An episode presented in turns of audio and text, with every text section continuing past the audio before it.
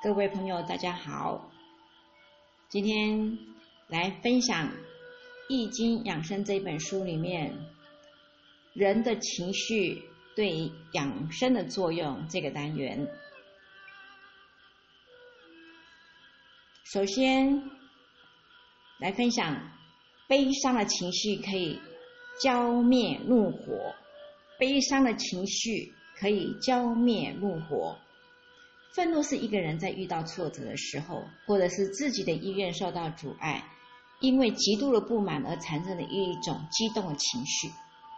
在我们的生活中，总会遇到一些种种不如意的事情，如工作上的挫折、生活中的困难、邻里之间的纠纷、家庭不和、人格被侮辱等等，均可以引起一个人发怒。另外，心境不开阔，或者是性情急躁的人，也很容易发怒；身体有病或者是疲劳的时候，也很容易发怒。但一般来说，愤怒作为人的一种情志活动，本来也是同其他情志活动一样的，是一种正常的身体反应啊，不会对身体构成危害的。相反的，暂时轻度的发怒。能够使压抑的情绪得到发泄，有助于人体气机的疏泄、调达与平衡，缓解紧张的精神状态，对人的身体健康有一定的好处。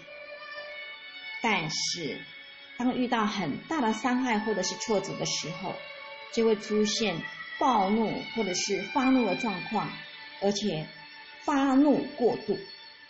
时间超过人体自身所能调节的限度，而自身又不能自主转移这种不良的情绪的时候，怒就往往成了一种致病的因素，会对身体构成危害。严重者可能因为盛怒而丧命哦。就像《三国志》里面中，《三国演义》里面的那个周瑜啊，被诸葛亮气死的。就是这个一个典型的案例。那过怒呢，会带给人人体血压升高、头昏头痛、中风、心绞痛、消化性溃疡、昏厥等疾病的伤害。那么中医学认为，情志的变化分别由五脏所主，肝志为怒，故过怒最易伤肝，而。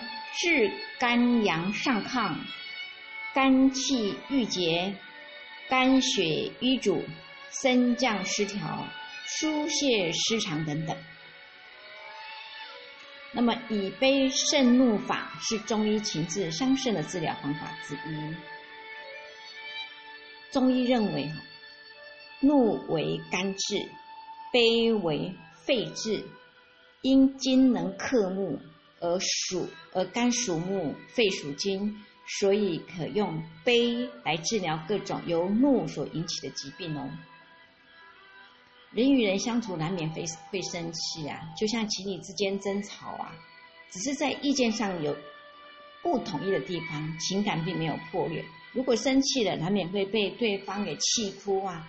可是哭过的时候，气过了，在妥善的沟沟通之后，就会言归和好了。接下来再来分享，喜悦的心情能够止住眼泪。喜悦的心情可以止住眼泪哦。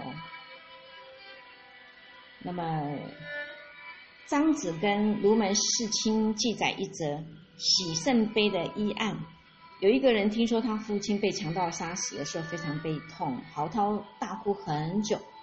哭止之后呢，便感觉心窝里很非常疼痛。而且日益加重，一个月后，心窝出现了结块，疼痛不已，吃了很多药都没有效。那么有些医生就主主主张要打针啦、艾灸啦，可是病人都拒绝，只好去请张子和。张氏问清了病病因之后，来到患者的床前，刚好当时有个巫婆在现场。那么张就学的巫婆的样子，手舞足蹈，并且开了一些很滑稽的玩笑。笑着忍不住，患者呢忍不住大笑。过了一两天，心下的那个结块就消散了，病就逐渐的痊愈了。悲伤是由于人遇到让自己心情低落的事情，如亲人离世、生育遭遇到困境、生活遇到了难处等等。这个时候，人就会陷入了悲伤，就忍不住哭泣喽。所以，适当的发泄可以消解心中的郁气。但是如果悲伤过度，就会伤及肺，使肺部不畅，引起支气管炎呐、肺气肿等疾病。那以喜胜悲的治疗方法是中医情志相胜治疗方法之一。中医认为，悲为肺志，因火能克金，而喜属火，肺属金，所以用喜来治疗各种由悲所引起的疾病，就有很大的帮助了。那么，所以说一笑解千愁啊，可见的愉快、愉快、愉悦的心情，不仅能够治疗心灵的创伤，还能够帮助我们找回、守护健康和美丽呢。以上是今天《易经养生》这一本书里面两个单元的分享，谢谢大家，我们下回再会喽。